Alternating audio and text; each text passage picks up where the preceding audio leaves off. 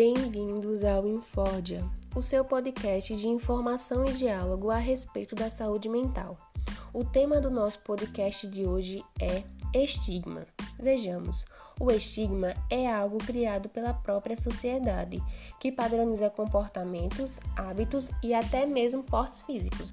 O estigma, portanto, sintetiza os preconceitos e as várias formas de discriminação por parte da humanidade. Vamos conhecer agora os três tipos de estigma. O primeiro é anomalias e deformidades corporais, que acontece quando uma pessoa é discriminada por não estar nos padrões postos pela sociedade, como deficiências motoras, auditivas, visuais, desfiguração do rosto e etc.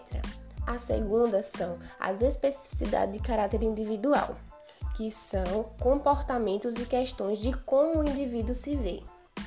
A terceira e última é estigmas tribais, que são as discriminações por raça, religião, nação ou classe.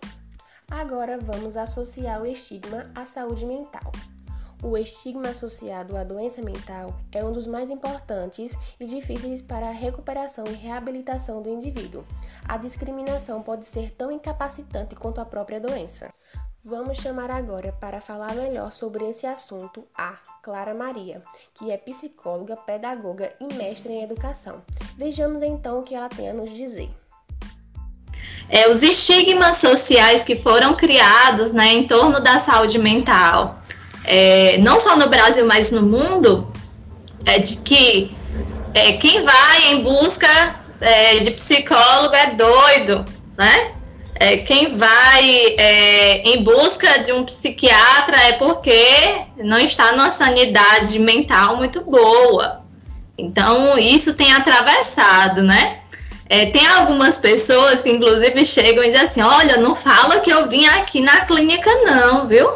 É, não fala que, é que eu estou fazendo um acompanhamento psicológico, não. É como se fosse algo assim de de colocar uma roupagem que, ah, eu estou fazendo um acompanhamento psicológico, então por isso eu, as pessoas vão me ver dessa forma, né? Mas graças também a uma dimensão das redes sociais, a gente tem é, visto, né, uma maior abertura para essas discussões quanto à saúde mental. É, eu sinto, assim, que a saúde mental tem sido mais valorizada, né, é, pelas pessoas. As pessoas têm visto a importância. Eu que acompanho de crianças a adultos, é, vou percebendo que, por exemplo, se a gente começar numa dimensão de uma possibilidade de acompanhamento desde a infância, é claro que que não que todas as crianças vão precisar, né? Mas em alguma dimensão que não ficou muito bem resolvida lá naquela criança, é, os pais ou os cuidadores buscam ajuda.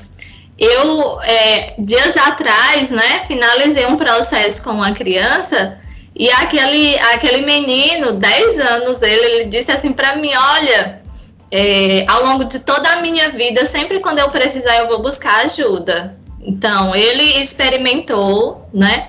E ele também é, tirou né, as próprias interpretações sobre uma possibilidade de ajuda, coisa que a gente não, é, muitas vezes a gente não, não aprende, né? De que a gente precisa de ajuda, porque se eu for pedir ajuda, eu sou uma pessoa fraca, né? Eu não tenho força para lidar com as minhas próprias situações.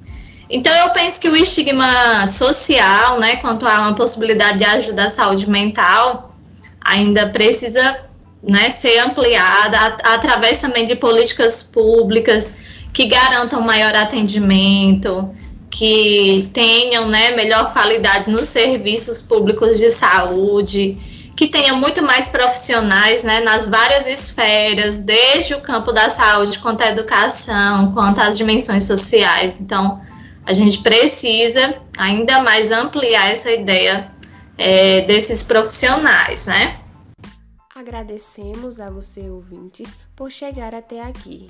Compartilhe com amigos e familiares e ouça os nossos próximos podcasts. Obrigada e até a próxima!